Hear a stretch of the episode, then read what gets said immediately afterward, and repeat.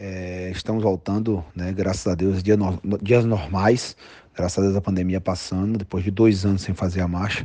Eu acho que será a maior marcha de todos os tempos, está todo mundo apreensivo, com muita motivação para fazer um grande evento.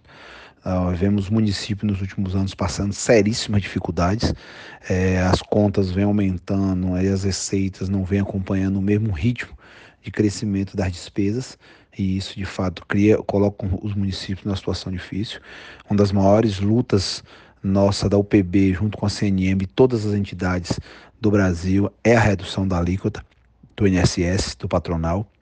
Se a gente conseguisse, vamos conseguir esse êxito com certeza. Eu tenho certeza que automaticamente isso vai oxigenar as prefeituras, que hoje é impagável quando você avalia. É, quando a gente pegou, pegou os levantamentos, só se paga hoje dos 22,5% em média de 8%. E todo final de mandato a gente vê os municípios parcelando e endividando mais os seus, seus municípios.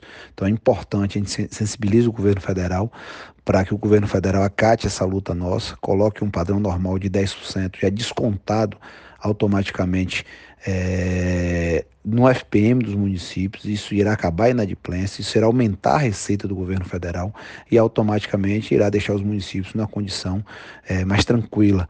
Então, espero que isso aconteça e essa luta precisa ser nossa aqui. É importante que os municípios estejam aqui para a gente pressionar e com certeza vencer mais essa batalha. Que Deus nos abençoe.